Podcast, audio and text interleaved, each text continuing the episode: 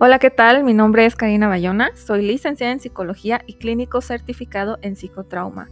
El día de hoy traigo un testimonio nuevo para quienes han seguido esta serie de episodios de Sobrevive a un narcisista y la persona en participar el día de hoy se llama Roy, el primer hombre en contarnos su experiencia con una mujer narcisista. Pero antes de comenzar, me gustaría recordarte, como en cada podcast, que ningún audio, video, curso, taller o diplomado sustituye lo que es el proceso de psicoterapia. Si tú de verdad deseas un cambio a nivel interno y sobre todo un cambio duradero, busca la ayuda de un especialista en salud mental.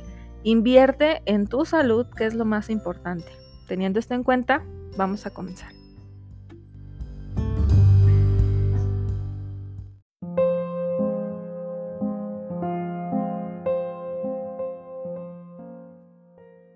Bueno, el día de hoy me encuentro con Roy. Roy, ¿cómo estás? Bien, Karina, muchas gracias. ¿Tú qué tal? Bien, también muchas gracias por aceptar contarnos tu testimonio. Sí, muchas gracias a ti por, el espacio y espero que, sirva también mi experiencia y bueno, también aclarar algunas dudas, eh, seguir en mi camino de encontrar paz. Exactamente. Y bueno, Roy, platícanos, para ti, ¿qué sería una persona narcisista? Bueno, la verdad es que iba a investigar un poco, pero eh, como ya habíamos hablado antes, me, yo pensaba o creía que no, pero de acuerdo a lo que yo viví y, lo poquito que he podido ver en tus, en tus lives, pues es una persona que solo busca a través de, la manipulación y de la, y de la, sobre todo emocional, pues sentirse bien. Eh, ni siquiera es un tema para mí de, emocional, sino como de saber que puede, como de sentir que lo puede hacer, como que ahí radica el, placer de esa persona narcisista, de porque puedo. No tengo claro si es una cuestión que a ellos los emocione, porque sí me queda claro que, que luego no son empáticos, que parece que luego no sienten. Entonces no sé, no sé cómo funcionan ahí ellos de, de, por qué lo hacen mi entendimiento limitado, pues porque pueden, ¿no? Creo que es, eso lo que los caracteriza. Y pues no importa, ¿no? No, no, no, importa si lo, si lo, no están pensando pues en la otra persona, están pensando solamente en, esa satisfacción que les da que lo pueden hacer. Eh, no importan los medios, la forma y pues mucho menos piensan en el daño que pueden hacer. No, no sé. No, exactamente. Sí, es que va por ahí, son personas que no sienten ni culpa ni empatía y mientras se puedan aprovechar de los otros lo van a hacer con todo el gusto del mundo. Entonces sí, sí va por ahí. Entonces, Roy, ¿qué nos pudieras platicar acerca de tu experiencia? Bueno, pues aquí yo te, te platico en crudo las cosas y ya tú me dirás, eh, como te comenté a raíz de tus lives, yo, yo me empecé a cuestionar si había vivido, sobre todo la parte del abuso emocional, eh, bueno, pues es una, una relación que, que, duró ocho años, eh, donde había una diferencia de edad importante. 17 años yo le llevaba a ella. Eh, yo venía ya de una, una ruptura anterior por infidelidad. En este caso, pues también fue una infidelidad. Aquí, bueno, pues tú me ayudarás, pero el tema fue que íbamos muy bien, las circunstancias varias de trabajo, de mías, de, yo, yo me estuve quedando sin trabajo, no constantemente, pero sí se, se volvía como cíclico. El apoyo total de ella fue siempre muy importante y, tiempo después de su familia. Pero la dinámica a veces de relación era que ella tenía carácter fuerte, que a veces era grosera, a veces ella misma lo reconocía. Yo siempre asumí que yo lo sabía. Y, para serte sincero, yo lo sabía. Yo los primeros meses me di cuenta que ella era medio arrebatada y que pues a veces podía ser una persona grosera, una persona eh, ofensiva, no, pero, la, pero ahora entiendo, al raíz de escucharte, que quizás no me ofendía con palabras, pero me dejaba de hablar. De unas horas a unos días, a una semana. El tiempo más largo que me dejó de hablar fue una semana. Aún ya viviendo juntos, digo parte de la historia es eso. Eh, todo, pues digamos que dentro de mi idea iba bien. Eh, yo lo fui encontrando la forma, esta dinámica de, de te dejo de hablar, me enojo, ay, me disculpo, o, ya después ni se disculpaba. Y la verdad es que yo, yo lo asumía, yo no decía, ah, sí, este, discúlpate, o me enojo si no te disculpas, o te reclamo, no. Yo siempre decía, yo ya sé cómo eres, no pasa nada, mi amor, bla, bla, este, no, no, no te preocupes, ¿no? Y hacía la siguiente vez, ¿no? La siguiente vez que se enojaba. Todo iba pues, relativamente bien. Yo con esos este, espacios de, no tener trabajo y apoyándome, así llegamos a vivir juntos, bueno, en casa de sus papás. Eh, al yo tener esos espacios luego sin empleo, pues yo sentía, porque ella me apoyaba, que yo tenía que, que ver por ella en, en, casa, ¿no? Y todo lo de casa pues lo hacía yo, incluso me integré de tal forma a su familia que muchas cosas se, ya giraban en torno a, a mi propia decisión. Eh, ella pues, no hacía nada, no es crítica, yo lo propicié. Ella nada más se dedicaba a chambear y yo todo, desde labores de la casa, comida, logística para que ella se fuera a trabajar, todo ese tema, ¿no? Eh, en el año de la pandemia, que creo que esto es factor, ella empezó a cambiar, empezó a hacer cosas que no hacía, ya sabes, eh, voy con mis amigas, este, voy a salir y todo. Mm, aquí es donde yo creo que entra lo que tú me comentabas del abuso emocional, porque como yo venía de una ruptura por infidelidad, eh, como te digo, había como el, pues a lo mejor chantaje o de, o de ella de no puedes reaccionar con celos o con ciertas cosas porque no has superado lo anterior.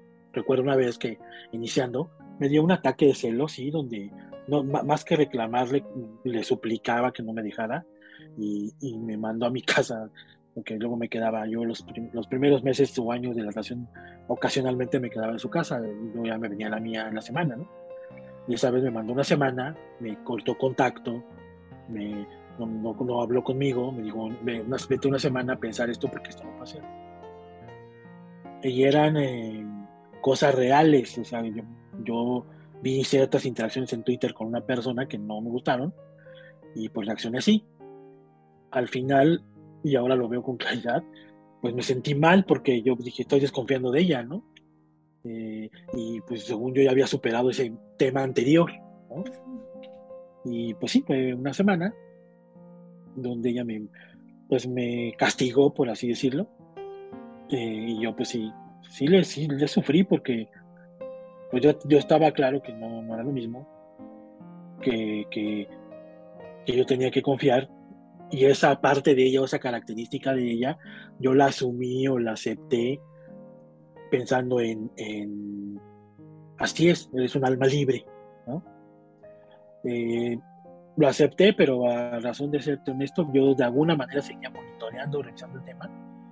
Y acepté que eran ciertas interacciones que ella necesitaba porque ella se sentía a lo mejor aburrida, a lo mejor eh, triste, y eso le daba cierta emoción en su vida, ¿no? Eso es lo que yo creía, ¿no? Eh, al, inicio de la pandemia, em, empezaron otra vez esos comportamientos raros, pero ya empezaron a escalar cada vez más, ¿no? Y obviamente yo me sentía mal porque yo no podía presionar, yo siempre actuaba como de súper buena onda, ¿no? Ni siquiera en un tema de, buscar, oye, pues, ¿qué onda que ya siempre es con tus amigas y, acá no quieres hacer luego nada, ¿no? No quieres interactuar para nada. Eh, al estar en su casa, pues supongo que ella se sentía atrapada o algo así, y, y a pesar de que estábamos ahí, con pretexto de cosas de trabajo, pues ella se pasaba mucho tiempo aislada, o sea, en donde se acondicionó para su oficina, este, ahí pasaba muchísimo tiempo, ¿no? Yo me fui dando cuenta que, pues allá ya hablaba con otra persona y, había otras cosas ahí ya hacia, hacia otra persona, pero siempre de alguna manera ella me hacía sentir como que yo no podía reclamar, porque entonces yo no era el que estaba cumpliendo, entonces yo iba a ser el que no estaba, el que estaba cayendo en, en, la, en la inseguridad, en desconfiar de ella y todo eso me fui convenciendo de esa idea, incluso tiene muy poco que yo pensaba que eso era un valor. Y pues creo que no. creo que de la, de la mejor manera yo debía haber dicho, oye, está pasando esto, ¿no? Incluso de alguna manera lo decía, pero lo decía con temor, o sea, lo decía de, oye, estoy, estoy viendo ciertas actitudes, este, estoy viendo algún, algún, vamos, yo le decía, oye, estoy viendo cosas raras, ¿todo está bien? Eh, ¿Me quieres en tu vida? ¿Estás, estás, este, estás, estás contenta? ¿Todo bien? ¿Me amas? Sí, sí, sí, todo bien, todo bien. Ok, seguían pasando cosas raras, iba escalando. ¿A qué me refiero con cosas raras? Pues voy a salir con mis amigas. Ah, ok, llegaba a 2, 3 de la mañana. Oye, ya es tarde, me voy a quedar. Sí, está bien, no te ríes, mi. Yo siempre fui así. Y sí lo sentía de corazón, ¿no?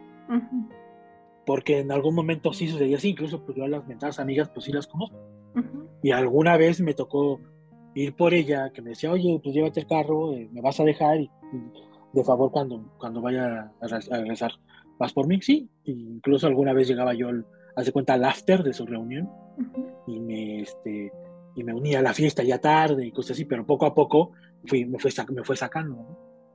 Entonces, yo no reclamaba ni decía nada, pero sí me, cada vez me sentía más este, que algo pasaba. Y entonces yo según buscaba la manera de decirle después de cada tiempo, oye, mi amor, fíjate que está pasando esto, estás haciendo cosas muy raras, ¿qué onda? ¿Todo bien? Y las mismas preguntas, ¿no? ¿Me amas? ¿Quieres que siga en tu vida? todo bien, hasta que iba agregando, ¿no? Incluso llegué al punto de decirle, oye, ¿hay alguien más? ¿Hay algo que debas saber? No, no, no, no, no, todo bien, todo bien. Segura, sí, me digo. No, no, no. Vamos, Karina, incluso un día de mi temor a perderla, eh, planteé la posibilidad, porque yo ya me empecé a dar cuenta que había alguien más. Hasta le dije, oye, ¿quieres abrir la relación? ¿Quieres que platiquemos del tema? No, no, no, no, ¿cómo crees? ¿Cómo crees? ¿Cómo crees? Cada vez yo, yo, pues era frustrante porque además, pues no solo me empecé a dar cuenta yo, sino al estar en su casa, ya para sus papás empezó a ser evidente que algo pasaba. Y me preguntaban. Y yo, pues por supuesto que, que, no les iba a decir, ah, sí, pues creo que anda con alguien más. No, yo siempre, según yo, pues, bueno, no según yo, creo que era un tema de lealtad, creo que es algo que siempre debía haber sido solo entre nosotros, ¿no? Pero ya no era así porque en, la práctica, en el día a día, pues su papá, por ejemplo, su papá luego lava a las 3 de la mañana y no llegaba, iba y me tocaba la recámara, oye, ¿qué onda? No, está bien, está con sus amigas, oye, pero es que ya es tarde. Incluso me llegaron a cuestionar, oye, ¿por qué no te lleva? ¿O por qué no te incluye? No, no, no, pues es que ella necesita la pandemia, bla, bla. Además pasamos una pandemia muy dura porque su papá se fue de las primeras personas que se enfermó y, y los primeros meses fueron horribles porque pues no sabíamos nada. Su papá estuvo 12 días internado, fue, fue muy duro. Y yo decía, bueno, pues es que ya lleva mucho tiempo aquí encerrada, trabajando en casa, pues que salga, ¿no? Ya cuando se podía salir un poquito. Incluso antes de poder salir un poquito, ella se escapaba, por decirlo de alguna forma. y yo detectaba según mucha culpa, pero pues al final se iba, al final lo hacía. Este, eh, recuerdo mucho un viaje que, que, o una ciudad que teníamos muchas ganas de conocer eh, juntos y ella se fue a ese viaje con esa, con esa otra persona. Pero se echó un rollo, fue horrible porque dentro de su manipulación o de su vivencia, no lo sé, me dijo, yo sí como que, híjole, segura, amor, apenas estamos saliendo de la, de la parte fuerte de la pandemia, si quieres salir, sí, sí, sí, es que es el cumpleaños de la amiga tal, y pues vamos a ir todas, ¿no? Ah, ok.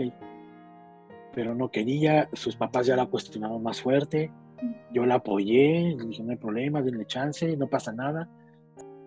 Si Reinaldo no tiene ningún problema, pues este, no tenemos nada que decir, pero pues no nos gusta, ¿no? En ese momento era pues, por la pandemia, ¿a qué, vas a ir allá a, arriesgarte? Finalmente se fue. Pero, pues no sé, aquí tú me dirás, pero yo todavía me cuesta trabajo creer que ella haya sido tan manipuladora o tan, buena actriz porque, pues, no, no nos decía, nada más avisó que se iba así, pero a la mera hora parecía que no se iba a ir, o sea, no preparaba nada, eh, según se iban a ir temprano un día, dieron el mediodía y ni siquiera nos habíamos levantado de la cama. Yo no sabía si preguntarle, tenía miedo de preguntarle, ¿te vas a ir? ¿No te vas a ir? Hasta que en algún momento le dije, oye, no me lo tomes a mal, pero si se van a ir, no viajen tan tarde, porque pues, a la ciudad donde era, este, pues es peligrosa. O sea, porque es una carretera de, dos carriles nada más, y montaña, y, no viajen tarde. ya no sabía yo si se iba a ir o no. O sea, yo la, yo la veía y decía, ¿qué, qué onda? ¿Va a ir o no va a ir? Fue horrible porque, pues, según yo la veía que sufría, pero al final se fue. Eh, de repente tenía actitudes de. llegaba con cosas, ¿no? Como, como regalos de esos famosos regalos de la culpabilidad. y no era que no lo hiciera, pero era raro. Era, era raro, ¿no? Luego, bueno, pues en, la terapia la, mi psicóloga me, decía que el, el, infiel cambia, ¿no? Que la persona que creemos que es cambia. Yo pues algo de lo que más amaba de ella era eso, que para mí era una mujer íntegra en toda la extensión de la palabra, ¿no? Y empezó a volverse incluso tonta, o ya no sé si era a propósito. Me queda claro que en su momento ella no tuvo quizás el valor de decirme, porque nunca me dijo a mí nadie que era otra persona, y yo ahorita te comento por qué. Parecía que me iba dejando migajas, ¿no? Como pistas para que yo, para que yo me, me, diera cuenta, ¿no? Lo más chistoso, quizás lo irónico, no se lo quiero atribuir, no sé qué pasó, pero a mí casi cuando empezó a cambiar, está, empezó a tomar terapia. Cabe mencionar que ella es psicóloga. Entonces, no sé, la verdad es que ha sido bien, este, bien choqueante de muchas cosas porque conforme ha ido pasando este tiempo, que ya llevo año, ocho meses separados, este, de repente descubrí y empecé a escuchar cosas y dije, o sea, empezó a hacer match muchas cosas. Y yo decía, no es cierto, o sea, de, o sea, no, no, no, no, no. porque... Es que es como bien increíble, ¿no? De cómo una persona en el ámbito de salud, sobre todo un psicólogo, una psicóloga, va a tener este tipo de comportamientos, ¿no? Pero la verdad es que muchos psicólogos, digo, es algo que comento mucho en mis lives. Tengo muchos colegas y he convivido con muchos que el narcisismo es algo que está bien presente pero es en general en el área de salud, médicos, odontólogos, psicólogos, enfermeros, nutricionistas. Entonces te tocó uno de los casos, este, créeme que muchos hombres se van a identificar contigo porque he escuchado este caso en hombres y, la ex psicóloga muchas veces. Sí, incluso es este muy duro, eh, Karina, porque algo de lo que yo escuché mucho de ella cuando empezó a tomar terapia, era que ella quería ser una mejor novia, una mejor hija, una, una, una mejor este, persona en general, ¿no? Y yo, pues qué chido, ¿no? Eh, yo te apoyo. Cabe mencionarte también que yo era un, un, escéptico de la terapia. Yo siempre argumentaba que era muy difícil, o que ya, a mí se me hacía difícil poner en contexto a alguien extraño de, de tu, tu, problema y cómo te podían decir algo, ¿no? Eh, cuando curiosamente es justamente eso es lo que les da la objetividad para poderte dar una guía. Mi psicóloga ha sido muy buena y, me, ha, ilustrado con, con, hechos que pues es una guía. ustedes como psicólogos nos ponen el escenario A, el escenario B, el escenario C y uno decide qué hacer. O uno decide si sigue las, la tarea, como, como, como, decía, como decía mucho mi, psicóloga.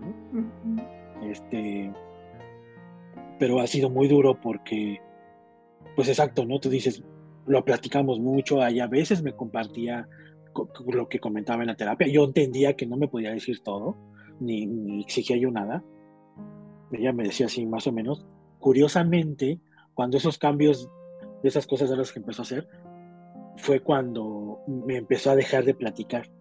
De platicarme, no sé si tú quieres un 50% de lo que hablaba en terapia, me empezó a disminuir, a disminuir, a disminuir, a prácticamente ya no decirme nada. cosa que, también yo, un día le cuestioné, incluso asumiendo que a lo mejor yo había hecho algún comentario este, desafortunado o algo que la incomodó, porque, pues, te digo, dejó de, de, compartirlo, ¿no? Yo me enfoqué mucho en eso, pero me di cuenta que en otras cosas también ya no se compartían. Desde lo que nos gustaba ver o, o estar tiempo juntos, ¿no? Aquí lo que todavía me cuesta trabajo procesar es que de alguna forma yo me sentía mal de quererla cuestionar. En el sentido de, oye, ¿qué pasa? No, ¿sabes cómo le batallaba? Para cuando le llegaba a preguntar, oye, veo estas actitudes.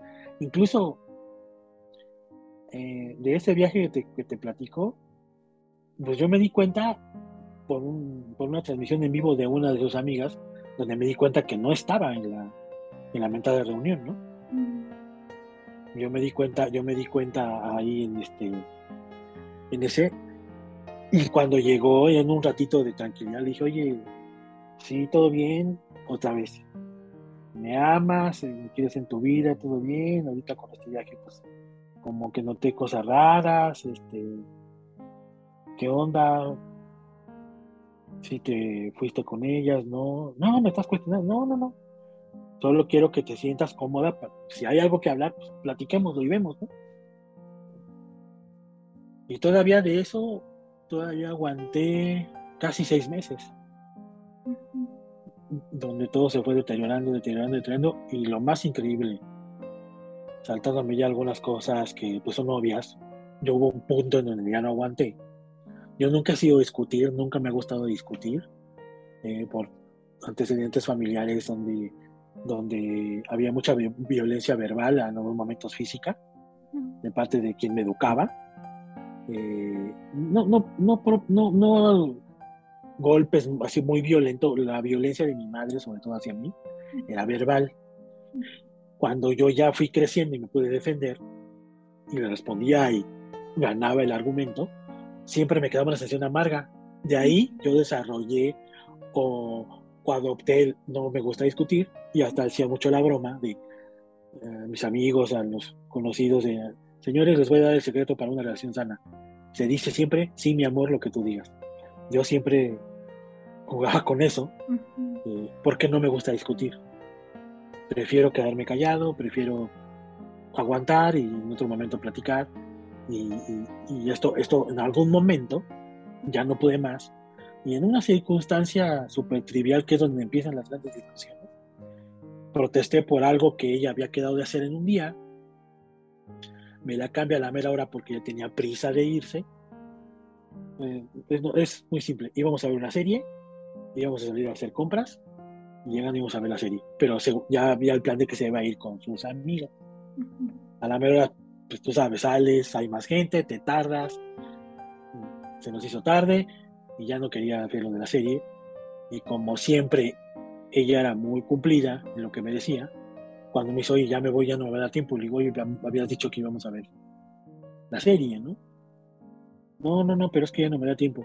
Ok, entonces no me vas a cumplir lo que me dijiste. No, y empezamos a discutir. Y entonces yo ya, ahí ya, ya reaccioné. Y eh, como varias veces cuando ella empezó terapia, me decía que su psicólogo le recomendaba que si a veces era sano eh, que una pareja discutiera. Y yo nunca discutía. Y yo le decía, perdón, yo no creo eso, porque como yo vengo de una familia donde hubo discusiones muy feas y se dijeron cosas muy ofensivas, a mí me cuesta trabajo creer eso. Y en esa pelea que te describo, cuando yo empiezo ya a discutir y empiezo a argumentar y le empiezo a decir, ya con tono de voz más alto, ya gritándonos, ya de no me vas a cumplir, pues vete, no te voy a obligar, pero no me estás cumpliendo lo que dijiste. Y así me dice, ah, caray, con razón no querías discutir, no sabía que fueras tan perro, así me dijo. Y dije, pues por eso no me gusta discutir, porque yo me conozco, ¿no? Pero tú querías que discutiéramos, ¿no? Pues ahora ahí está, concedido, ¿no? Total, la regañadiente se quedó, ni disfrutamos la serie, casi, casi fue contra reloj, casi, casi, pensando los créditos del capítulo, al final se fue, le dije, oye, pues tenemos que hablar, ¿no? Por favor, no te quedes, regresa hoy. Pues obviamente le valió gorro, le valió tres kilos, regresó cuando quiso. Y pues ahí fue, digamos, el principio del fin, porque pues ya me quiso hacer sentir culpable de muchas cosas. En ese momento yo no tenía trabajo. Eso, según nunca era un tema. Según siempre me agradeció todo lo que yo hacía por su familia, que yo me, mantenía siempre haciendo algo en pro de ellos y de ella. Eh, pero en ese momento de esa primera discusión, todo eso me, me, echó en cara, ¿no? Que económicamente yo la había abandonado, que, que mil cosas, ¿no? Que igual tenía razón porque yo no tenía trabajo, o sea, vamos, eran, eran fundamentos. Pero dentro de la discusión en ese momento yo, yo dije, ah, caray, pero, pero cuando, he cuando he podido, pues sí, sí, económicamente he buscado, aún no he tenido trabajo porque yo me dedico al soporte técnico y aunque no tenía un trabajo formal, tenía a veces chamitas, ¿no? Y cuando yo podía, pues con algunos pagos, que el carro, que gasolina, pues yo le ayudaba. Incluso un mes antes, ella no se fijó en una cierta aplicación que le consume muchos datos y le llegó una factura gigante de, su teléfono y yo le ayudé a pagar y yo no tenía chamba. Entonces, hace cuenta que cuando me estaba diciendo, yo me iba como así, como bajoneando, como diciendo, no, pues sí, sí la cagué. Debe haber sido más agudas para la búsqueda de trabajo, pero pues era pandemia. Eh, o sea, como que yo empecé a decir, de verdad. Y un momento en que paré en seco, todo dije, oye, a ver, a ver, a ver, pero yo te ayudé con tal, te ayudé con tal, te hice esto, hice esto. Algo que yo siempre le argumenté hasta en ese momento fue que muchas veces cuando ella me decía, oye, pues ya no me alcanza, o ya no hay para esto, ya no hay para otro, eh, pues yo no decía nada, yo pues, no podía. Pero cuando, no sé, sabía que tenía una, una chamba cercana o algo, yo decía, oye, yo tengo esto que me acaba de caer, yo te ayudo. Siempre que yo le decía yo te ayudo, yo le cumplía. Entonces, finalmente, en, ese, en, ese, en esa discusión, me puso un ultimátum. Me dijo, tienes un mes para conseguir trabajo. Y yo le dije, va, pero pues que haya cambios también de tu lado, ¿no? Pues no sé, llámalo coincidencia, llámalo destino, pero ni al mes yo conseguí trabajo. Cuando consigo el trabajo me hacen comentario de, me dice, ¿qué te tenía que decir esto para que encontraras trabajo? Y le dije, yo no dejé de buscar como busqué siempre. O sea, si tú quieres que yo te diga que hice algo diferente, ¿no? Yo, yo me mantenía buscando con mis contactos, con los conocidos, en internet. Yo de, de ese ultimátum a que conseguí trabajo, siéndote honesto, no hice nada distinto. Solo, si tú quieres, aumenté los currículums que mandaba y este trabajo que conseguí fue a través de un conocido al que yo le hablaba cada mes diciendo, oye, ¿tienes algo? No, todavía no, amigo. Oye, ¿tienes algo? No, todavía no. Yo hice lo mismo. Si tú quieres, fue circunstancial y en ese momento me llegó la oportunidad. Y se dio. Evidentemente, pues en ella no hubo ningún cambio. Siguió dándose la situación y todo. Para ya no extenderte más, llega unos días antes del ultimátum, yo ya no me aguanto más, digo, oye, pero tenemos que platicar. Dije, ¿sabes qué? Pues ya sé que existe tal persona, ya investigué, ya tengo toda la información, platícame por, favor quién es fulanito de tal. Con nombre y apellido se lo dije, ¿no? Por favor. Es increíble, todavía me acuerdo de eso y no puedo creerlo. Me agarró de mi cara, Karina, sí, viéndome a los ojos como yo te estoy viendo aquí ahora, y me dijo, no, no es importante, no tiene ninguna validez para mí. Le digo, sí, ok, pero ¿quién es? Para este punto, yo ya me había echado un año de conversaciones de WhatsApp, donde yo veía que era más que un plan, estaban planeando irse a vivir juntos. No solo era un, bueno, según yo, no solo era una cuestión de sexualidad, era, era una relación para ese momento ya tenían un año juntos. Entonces yo le dije, oye, no es lo que yo estoy viendo. Estábamos en ese momento ya acostados para dormir. Y le decía, hasta le dije, no, no, no me obligues a levantarme, agarrar tu computadora y enseñarte tu WhatsApp, ¿no? Y tú los ovarios de decirme, pues ni te atrevas, ¿no? Así como, eh, no me vayas a faltar el respeto, ¿no? Lo increíble es que todavía yo sentí que si lo hacía, le iba yo a faltar al respeto. Mm. Cuando era evidente que no, que, que, que si yo había, o sea, como te dije, como ella me dejaba pistas, parte de esas pistas, ella que ella dejó así su máquina. Esa máquina donde yo vi esas conversaciones tenía contraseñas de su trabajo. Y esa contraseña estaba puesta antes. Dice que después en un cambio, en algo que le hicieron en su máquina la gente de sistemas, se le quita la contraseña y así se queda. Entonces ella sabía, ya me conoce, ella sabía que yo iba a investigar. Entonces pues vi todo.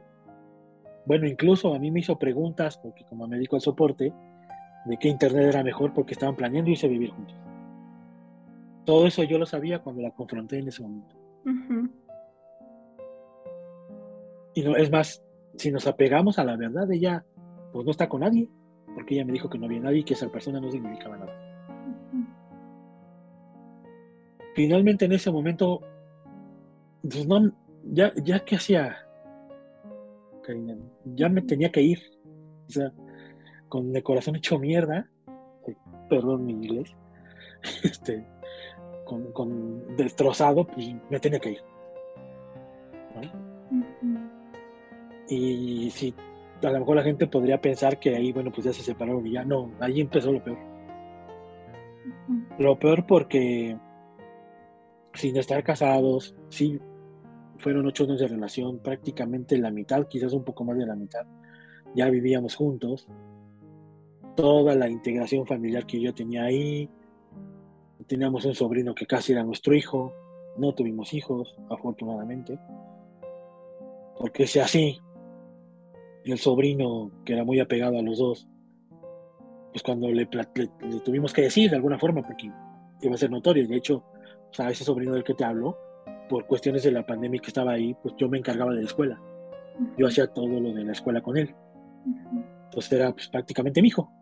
Era su, sobrino, bueno, su ahijado. Ahijado y sobrino. Y pues fue durísimo. Fue durísimo, ¿no? Es lo más duro que viví en mi vida. No sé que todos decimos eso, pero pues, fue, fue horrible. Porque pues era un niño de, en ese momento, ocho años.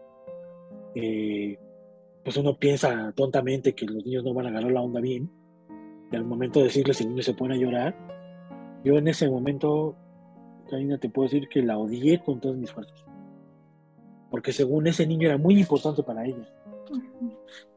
Y a mí el pensamiento fue de que pues todo le valió un gorro. No solo yo. O sea, fue, fue horrible. Eh, hablamos con sus papás. Eh, su mamá en ese momento que ya me, ya me decía, ¿hay alguien más? ¿Hay alguien más? Y yo, no, no, no, para nada, Cuando ella sabía todo. Su mamá no se aguanta y le dice, oye, me dice a mí, ¿te puedes retirar un momento? Quiero hablar con mi hija. Y ella le dice, no, no, no, lo que tengas que escuchar aquí, Roy va a aguantar. No hay secretos. Y yo así como de, no, mejor sí me voy. Y no, ella insistió, ahí, se, ahí me quedé y su mamá le dijo, bueno, pues vas. Y la cuestionó si había alguien más, ¿no? Todavía ahí se aventó la puntada de decir que me amaba, de que era porque era para mejorar los dos y bla, bla, bla. Total, pues se les dijo, solo se les comunicó la decisión, fue difícil, yo creo que más para ella, porque pues, su mamá no le creyó nada y la cuestionó, le habló fuerte, le dijo que, pues que ella antes que mamá era mujer y que para ella había alguien más. Pero que si era algo que vamos a, hacer, pues que adelante, ¿no? Todavía yo quise ayudar. En algún momento, perdón, me sentí el más tontejo del mundo pero después creo que, y eso me ayudó mucho la terapia, eh, me, hizo sentir bien porque yo todavía le dije, a partir de que me vaya, ya te pusieron las reglas de niña a adolescente, y porque le pusieron, me dijeron, ah, pues si ya se va Roy, pues este, ya no vas a llegar tarde, ya nada de que me quedo, aquí a tal hora, o yo le dije, oye, pues te pusieron reglas de de, este, de niñas de secundaria, pues este, tienes una oportunidad, llévate a la leve, conecta con tus papás. Ahí me tienes a mí diciéndole, ¿no? Cuando yo me sentía horrible. Y pues, pues en ese momento fue muy difícil porque yo estaba aquí, según inspirado en decirle cómo hacerlo, según yo. Y me di cuenta así de un momento que ya no me estaba escuchando, que estaba así viendo su celular y de repente se reía y de repente volteaba hacia arriba y, y de esas veces que estás platicando con alguien y te das cuenta que no te está escuchando. A tal grado que hubo un momento que yo así de la nada me quedé callado y pues ella no se percató, o sea, vete a saber en qué momento me dejó de escuchar.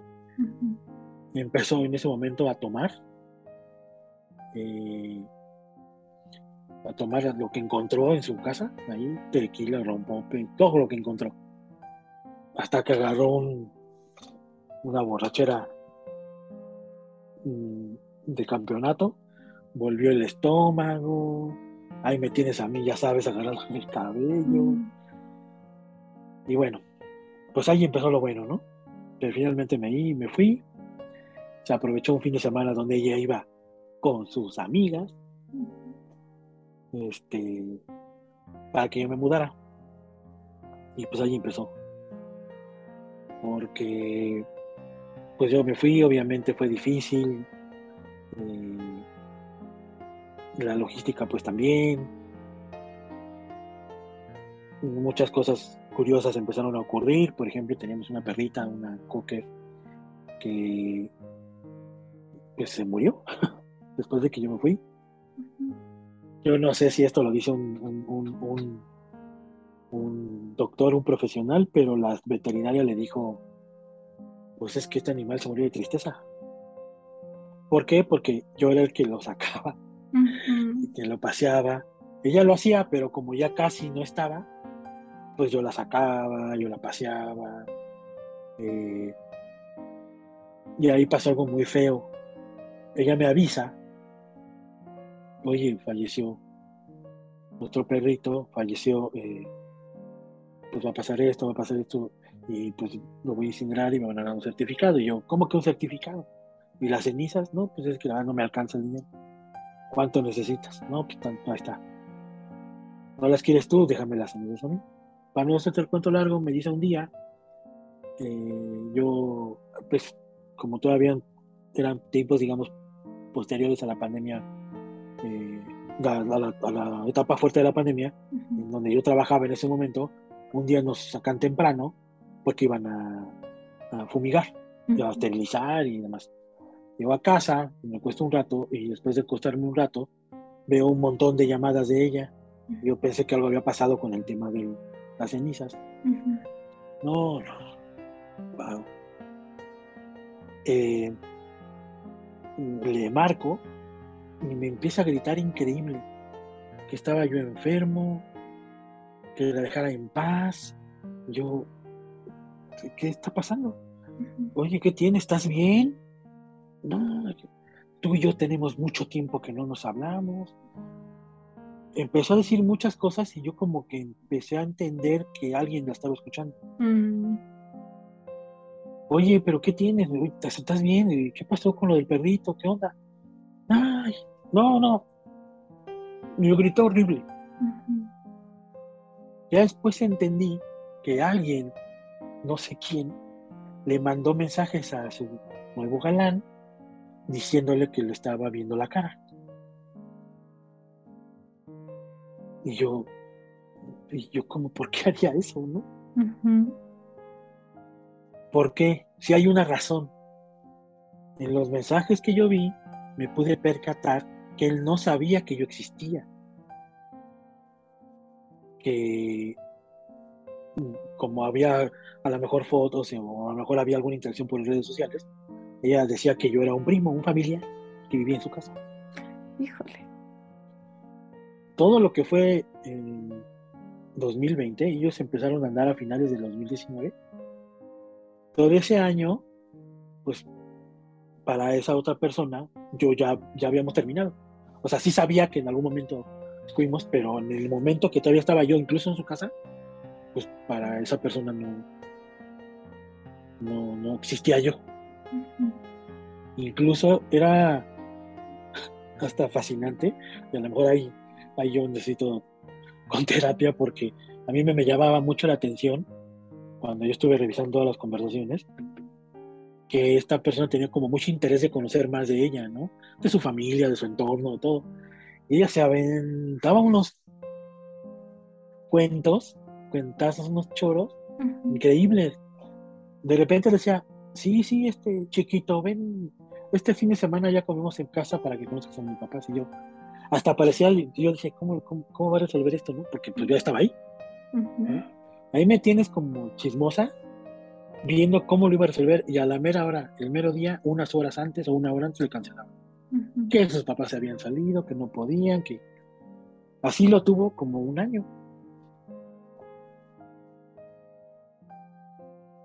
Entonces, eh, pues obviamente, eh, te digo que su familia pues empezó a dar cuenta. que ¿Quién mandó esos mensajes? ¿Por qué? Yo incluso le dije a ella un día, ya después de que me empezó así, pues sí me enojé un poco. Yo me sentía enojado, pero no, no se lo dije enojado. Se lo, se lo dije con una, pues dolor. Que ¿Cómo podía pensar eso? O sea, ¿en qué lógica cabe? ¿Yo qué? ¿Qué ganaba con eso? O sea, no, no, no nunca entendí su lógica de que inmediatamente asumió que era yo. Que por la manera de escribir de los mensajes. Y yo, ah, no, güey. Este, hasta incluso le iba a preguntar, oye, ¿por qué me quieres odiar? ¿Cuál, cuál es el tema? O sea, yo me fui, no te he estado hablando, sí te extraño un friego, pero yo, yo, me he mantenido a distancia. Digo, lo del perrito, pues yo quería las cenizas, o sea, como que no me alcanza, ¿no? O sea, ¿qué, qué debía haber hecho? Y es que, pues aquí, sin, sin mala intención de parte de sus papás, cuando me avisa del perrito, me dice, ya me va a colgar y me dice, ya me voy porque mis papás ya me regañaron, me, me dicen que te dejen paz. Ok. Yo después hablo con sus papás por otro tema, porque te, digo, tenía, había muchas cosas del día a día de la casa que yo ya veía. Entonces cuando me fui, pues de repente, oye, este Roy, ¿te acuerdas de esto? ¿Qué, ¿Cómo le decíamos? ¿Te acuerdas de lo del gas? ¿Y te acuerdas? De... Entonces todavía después de irme hablaba con ellos. Obviamente yo empecé a poner límites porque les decían que no me dijeran nada de ella, por favor. Pero yo un día, después de esa primera llamada del perrito, y le hablo a su papá, acabamos una duda, y le digo, oiga, ya no me regañen, déjenle tantito en paz, la, van a alejar, no se aguanta su papá y me dice, oye, es que son chingaderas, está haciendo tal, ya la vieron acá fuera de la calle eh, besuqueándose con el novio, los vecinos ya me dicen que qué onda, que así como morbosamente preguntando, o me dicen que la vieron. Empiezan a salir que también a otros niveles que yo ni siquiera sabía la familia se da cuenta que algo pasaba y que había una tercera persona. Pues bueno, esto todavía se pone más emocionante porque mes y medio después se casa por el civil. Así de rápido. Así de rápido se casa por el civil. Mm, pues sí, esa media, mes y medio. Meses después yo me doy cuenta en un tweet, sin buscar, que ella escribe un, a lo mejor sí me equivoqué, en un tweet, lo deja ahí. Yo lo vi mucho después, lo vi dos meses después de que lo publicó, porque de verdad estaba intentando no estar pendiente a pesar de que todavía, todavía, yo lo hice de buena lista, y a lo mejor la gente puede pensar que soy estúpido, pero todavía le dije, oye, ¿sabes qué onda con eso de los mensajes? Si te están acosando, ¿lo puedes denunciar? Yo tengo a una conocida en Telcel que nos puede dar información del número. ¿Quieres? Le hago la llamada y tú escuchas. Bueno, por favor. Yo hablé con mi conocido. Me dijo, yo nada más te puedo dar tal y tal información. Dije, ah, no me la des a mí, vamos a lanzar la llamada para que la interesada escuche. Eso hice y ahí quedó el tema. Nomás ubicamos que cerca de su alcaldía fue donde hicieron una recarga, porque por seguridad no me pueden dar más información, ¿no? le doy qué compañía el teléfono y punto. De ahí eh, yo tomé la decisión, de poquito antes ya de, de, irme, yo me puse muy mal. Me dio ataque de ansiedad, pensé que iba a enloquecer, fue horrible, horrible, horrible. Y literal lo único que hice fue buscar ayuda y buscar terapia, porque de verdad, este, Uf, me acuerdo y es que nunca he tenido esa sensación otra vez. A lo mejor tú lo has escuchado mucho y tú lo podrás entender mejor, pero eso de que sientes que te vas a deschavetar, o sea, que, que no sabes, que ahora ya sé que me estaba dando ataque de ansiedad y literal pedí auxilio con la terapia. Eh, aún me tuve que tragar mis palabras. Y bueno, pues empezó en ese momento una intervención de 21 sesiones semanales y fue muy duro porque pues yo decía, bueno, voy a lidiar con extrañarla, voy a lidiar con tal, pero todo eso que pasó después, pues lo hizo más complicado. Porque parte de lo que se argumentó como pareja, entre ella y yo, fue que la idea era que íbamos a estar bien, que lo que estábamos haciendo es mucho separarnos, era para estar bien los dos, ¿no? y, y, yo tampoco hayan, yo no la veía bien. Eh, después de lo de la de eso que me gritó bien feo que ya me explicó por qué, bueno, me reclamó. Fíjate un día, porque ella no se mudó luego, luego, ahí empezó, ahí en su casa pues fue peor, porque pues ella por supuesto que nunca cumplió las reglas que le dijeron y la relación con sus papás empezó a, empezó a haber muchos choques, así muy feo. De decir que no había nadie, y te lo, te lo digo así como pasó, a la semana ya era un amigo, tu mamá, ya andas con él, no te hagas, no, no, no, no está, no, no, no es cierto. A las dos semanas ya me voy a ir, al mes se muda, obviamente ya con él, pero sus papás no les dicen, dos semanas después les avisa que se va a casar, imagínate. O sea, para sus papás el mes y medio, con lo conoció, se hicieron amigos, luego novios y ya se casó. Obviamente, pues papás no creen eso, ¿no? Ellos ya estaban con la certeza de que, de que algo había pasado, ¿no? Que había sido desde antes. Incluso, pues sus papás no fueron. Mm.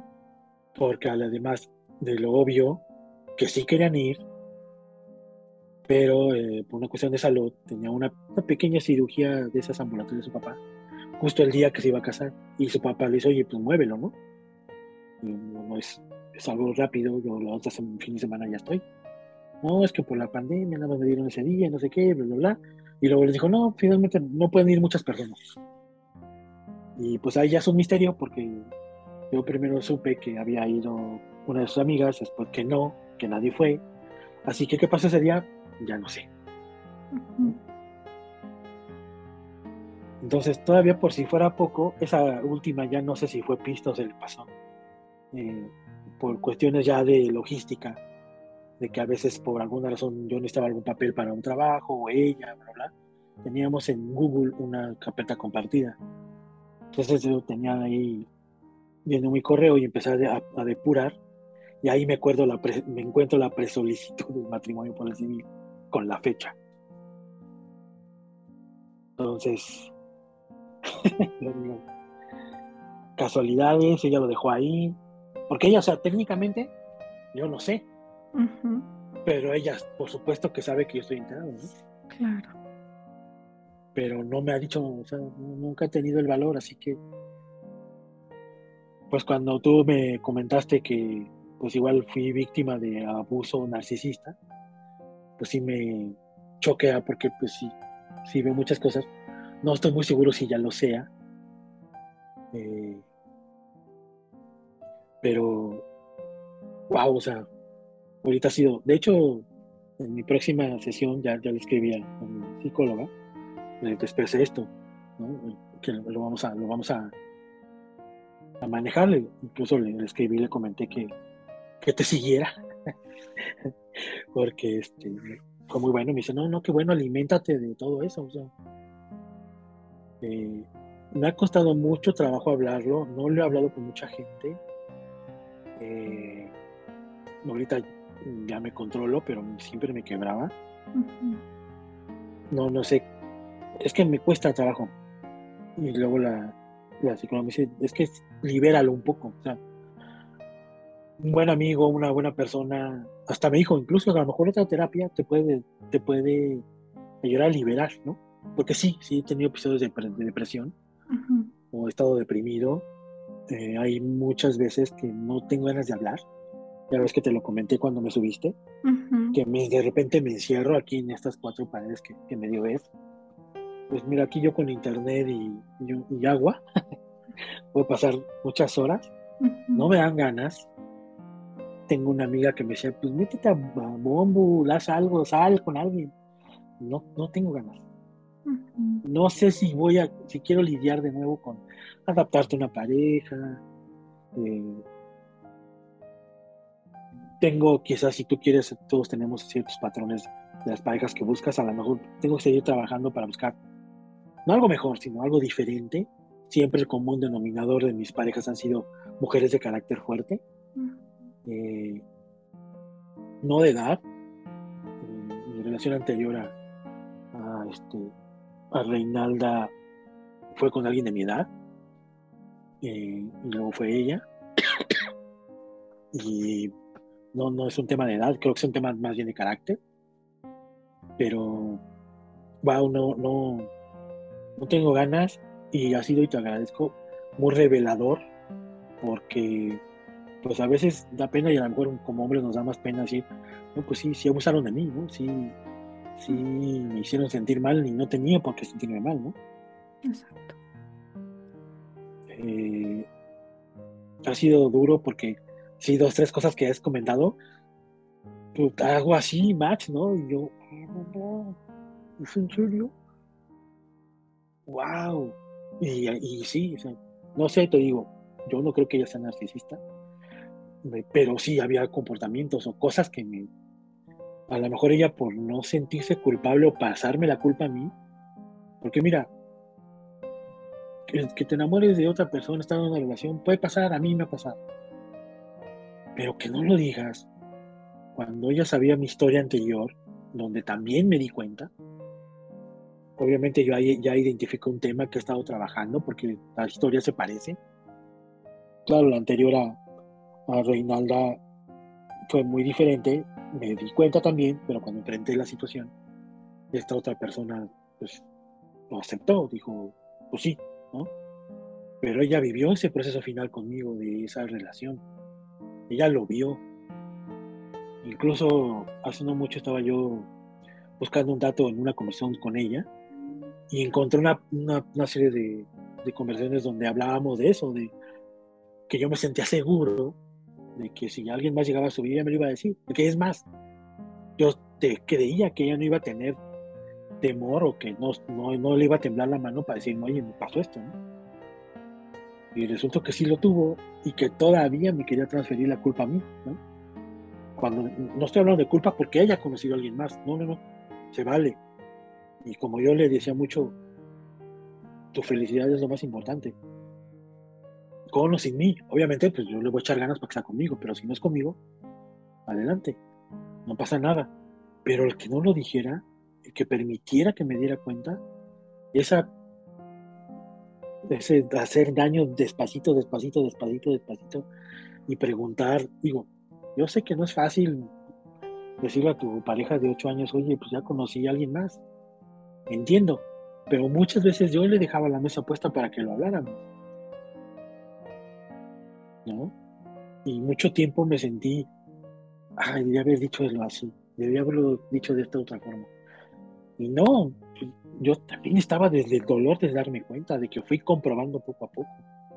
De hecho, cuando ya me decidí a meterme a su máquina a investigar, yo ya tenía el 80% de confirmación. Te puedo decir que ya cuando vi eso, pues ya nada más, este, ya nada más corroboré o confirmé, pero pero era increíble, o sea, muchas cosas que yo vi que ella hacía ahí, no las reconocía. Sobre todo esta parte de la lógica, ¿no? Porque algo que siempre me dicen, es que no, no entiendo el por qué hace esto, o sea, no tiene lógica. Y yo, es que mucho de la conducta de las mujeres narcisistas y en general de hombres y mujeres narcisistas no tiene lógica, o sea, de verdad hacen muchas cosas nada más por el simple placer de hacerlo. Te van a decir una cosa y van a hacer otra totalmente distinta. Entonces, uno de los tips que yo les doy es no, no traten de entender a estas personas por la lógica, porque funcionan con la antilógica, por así decirlo. Y siempre, siempre va a estar, por ejemplo, esta, esta dificultad de es que no sé si eso no es narcisista, pues por la disonancia cognitiva, que es una de las secuelas, ¿no? De es que sí, pero también tenía esta otra parte.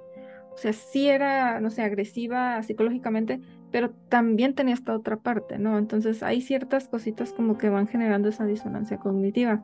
Entonces, al final de cuentas, eh, pues no, no podemos diagnosticar, ¿no? No, es paciente, ¿no? Ni nada por el estilo, pero sí se puede manejar, manejar la hipótesis por esta que nos platicas y por lo que has llegado a, a preguntar en el live o en los lives y, y a comentar si tiene rasgos fuertísimos de lo que es un trastorno un trastorno narcisista y, sobre todo la forma en la que te trató rasgos muy fuertes de lo que es un abuso narcisista. El narcisista no sigue siendo abuso en ese aspecto. Sí, y, fíjate que, que las veces que te escuché me acuerdo, me acuerdo de la primera discusión donde me puso el ultimátum, donde yo dije, bueno, va, ya, que se acabe. y me quedé absorto un poco, ¿no? Empecé como como sentía un dolor muy grande, como que empecé a, ver mis cosas y yo empecé a planear en mi cabeza cómo me iba a mudar, ¿no? Y, te digo, esta, fue la, digamos, la primera plática, no cuando nos separamos, sino el pre, que en ese momento se habló de terminar en, un primer, en una primera instancia. Fue muy, y lo entendí hasta que te escuché, porque, pues, das cuenta, bueno, yo asumí y dije, bueno, pues ya, acabó. Y, y, para, para no sentirme mal, empecé a planear cómo iba a mover mis cosas, qué me iba a llevar y cómo y todo. Y después, de repente la escucho que se pone a llorar. Y yo, ¿qué onda?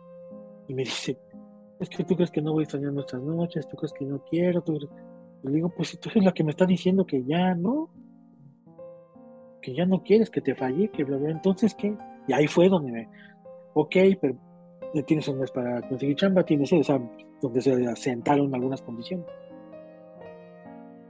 Entonces, hasta que te entendí, pues bueno, ya hice match como de, pues se me estaba manipulando, o sea, como, como tú dices, pues el placer de poderlo hacer, el, no lo no quiero perderlo, no por, no a lo mejor por mí, sino por todo lo que yo a ella le facilitaba, ¿no? Exacto. Y pues esto, la verdad tengo que reconocerlo, lo voy a seguir trabajando, me voy a agarrar de las dos cosas porque pues es duro, que no era por mí, sino era por ella, por, por lo que estaba viendo para ella, ¿no? De, de todo lo que yo hacía, porque no, no, en eso yo no me echo menos, yo súper traté de facilitarle la vida en, casa porque yo sentía que ella me la facilitaba a mí dándome casa y comida, porque estábamos en su casa, ¿no?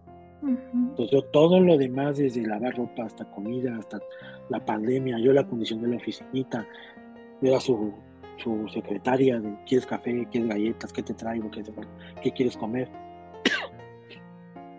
Yo, yo lo hacía por, porque la amaba y porque era una manera de retribuir todo lo que hacían por mí, ¿no? Claro. Y cuando dijiste eso, wow, wow, wow, wow, wow. Fue así de esos 20 que te caen porque pues no, no era, no era que ella quería rescatar algo, ¿no? Se dijo, no, pues ¿por qué voy a perder el control de esto, no? Si lo tengo. Eso ha sido durísimo, pero es de esos golpes que te agradezco como lo comentas. También un poco también a la gente que, va propiciando estos diálogos, porque, wow, fue así revelador y bueno, pues duro a seguir trabajando, ¿no? Porque pues sí, sí es duro porque pues desde mi lugar y yo creo que con eso me he identificado con las personas que, he escuchado y que he leído ahí contigo, de que de corazón haces las cosas, o sea, te esfuerzas en que esa persona esté bien y pasas del lado de lo que a ti te gusta, ¿no? Y incluso dejas un momento en donde las primeras días sin ella era como de quién soy yo, o sea, yo era a partir de lo que ella quería, desde lo más básico hasta qué serie ver, qué película, cuándo verla. Imagínate, había, nos gustaba ver series, ¿no? Como muchas parejas, pero siempre era el, oye, pero no lo veas, si ya salió, no lo veas hasta que lo juntos. Yo hay series que dejé de ver porque ella se aburría y ya no le gustaba. Y nunca lo de... Hasta ahorita muchas series las he retomado porque pues porque a ella no le gustaban, ya no las veíamos y a mí se me hacía desleal o se me hacía que fallaba si yo lo veía para aparte. Fíjate, el, poder que llegan a, tener emocionalmente, que eso es lo, pues lo más doloroso, porque te vas perdiendo a ti, tu esencia, tu persona, tu individualidad. Y aunque sí hay muchas cosas que tú haces por amor, nunca es recíproco por parte de ellos. O sea, es como que te dan una migajita en esa, en ese condicionamiento de la esperanza, ¿no? Y justamente por esa parte, eh, yo siempre he dicho, hombres narcisistas estadísticamente hay más, pero mujeres narcisistas hay, hay, poquitas, pero las que hay son muchísimo más violentas y agresivas que un hombre narcisista. Entonces, ¿qué, qué les comentarías a, a, los chicos que te están escuchando? Eh, ¿Qué consejo les darías si están viviendo una situación como la que nos acabas de platicar? Wow, terapia. Ya lo dijiste tú una vez, yo también lo sigo a Odín. Este, carne, huevos y terapia y muchos para ir a terapia. Terapia.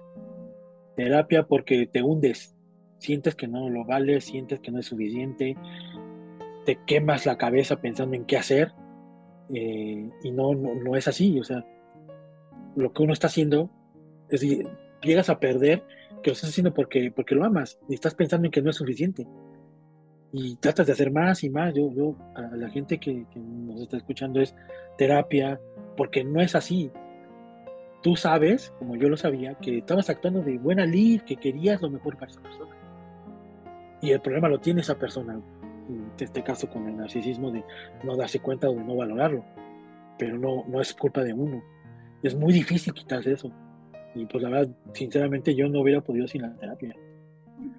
Es, vayan a terapia, más a los hombres nos cuesta muy, muy acostumbrados a decir que todo está bien, que no podemos llorar, que no podemos... No, no, no me da pena decirlo para que otro vaya y lo haga. Que yo en mi primera sesión, Karina, no podía ni hablar de que estaba llorando. Por favor, a quien me esté escuchando, háganlo, vayan, arriesguense. Eh, con, hay muchas herramientas en la red, hay muchos psicólogos, hay muchas formas sí es importante también que, uno vaya convencido y que entiendan que, que si queremos que funcione, muchas veces la gente va a terapia queriendo escuchar un, ay, tenías razón, ay, qué bueno eres. No, nos van a decir cosas que duelen, pero nos van a dar las herramientas para, para trabajarlas, pero lo tenemos que hacer nosotros. Eso es, es la resta del mole, como yo, como yo lo he comentado varias veces. El mole dice tanto de este chilo, tanto de ese chilo, se hace así, se hace así. Si no lo haces así, ya no es mole. Y con la terapia es igual, a veces te dejan, te dejan tarea que dices, ah, ¿cómo hago esto? Pero no, es que no es así. O nos dicen algo, nos advierten algo, y ahí vamos y lo hacemos. Y luego vamos y, oye, es que fíjate que hoy me siento mal. No, o sea, de verdad, así como nos hemos comprometido con esa persona que no lo valora, con esa persona que, nos lastima, que nos, que nos maltrata psicológicamente, con esa misma vehemencia vayamos a la terapia porque es para nosotros. Porque de verdad, insisto, yo no hubiera podido sin esa terapia. No hubiera podido, no, no había forma. Literal te puedo decir que la terapia me salvó la vida. Entonces, Roy, pues yo sí quisiera agradecerte porque pues este es el primer testimonio de un hombre y créeme que esto va a ser un parteaguas de aquí en adelante porque se ha centrado mucho, mucho a, los lives, si te has dado cuenta, hay varios hombres ahí este, que sufren lo mismo o vivieron lo mismo y no se atreven a hablarlo, entonces de verdad te agradezco porque yo sé que tu testimonio, como todos los testimonios del podcast, generan generan algo las personas que te escuchan. A veces me llegan mensajitos así de, oye, es que tal persona, por, por eso empecé a ir a terapia, por eso empecé a darme cuenta de esto. Entonces créeme que sí vas a hacer un cambio muy grande y sobre todo en, en los hombres que te estén escuchando. Ay, ojalá, Karina, porque sí es, sí es duro. Porque como te digo, como hombres estamos acostumbrados a que tenemos que estar bien y no, ¿no? Ahora sí que como dicen mucho ahora, eso me da gusto verlo en muchas partes ahora que pues se vale, se vale no estar bien. Y ojalá que, que, de veras sirva porque la verdad, donde yo vea que a una persona que se vea que, que funciona, pues no es en vano, ¿no? Como te decía, si mi, si mi testimonio puede servir para empujar a que alguien más lo haga, ojalá, ojalá, o sea, cruzo los dos para que así sea.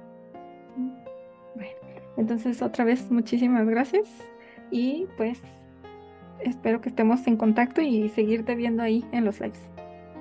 Claro que sí, este, ahí voy a estar y te agradezco mucho también el tiempo.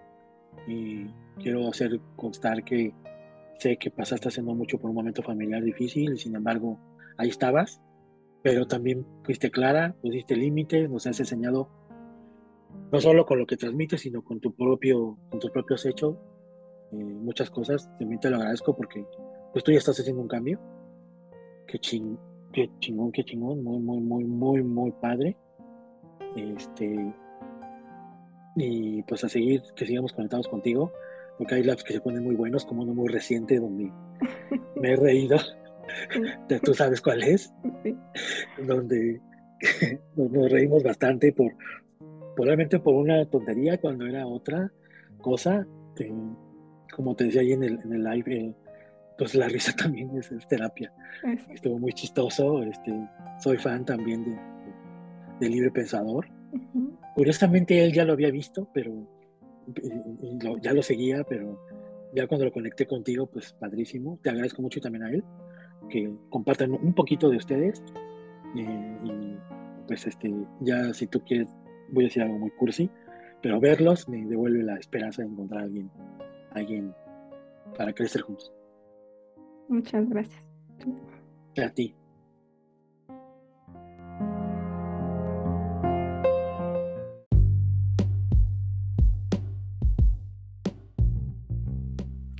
Quiero agradecerle a Roy por su tiempo tan valioso y su historia, porque yo sé que siempre hablar de relaciones abusivas no es nada sencillo y mucho menos porque socialmente hacia los hombres esta temática es muchísimo más difícil. Hay que recordar que la agresión y la violencia no es de un género en específico, todos la vivimos. Si quieres saber más sobre los narcisistas, te invito a mi Instagram, TikTok, Facebook, donde subo bastante contenido para quienes son o fueron víctimas de relaciones abusivas. También te invito a compartir este episodio si crees que le puede ayudar a alguien. Por mi parte, eso es todo. Gracias por tu tiempo y escucha tan valiosa. Si deseas información sobre citas, pláticas o talleres para sobrevivientes de abuso, contáctame directamente en Instagram. Nuevamente, gracias y nosotros nos escuchamos para la próxima.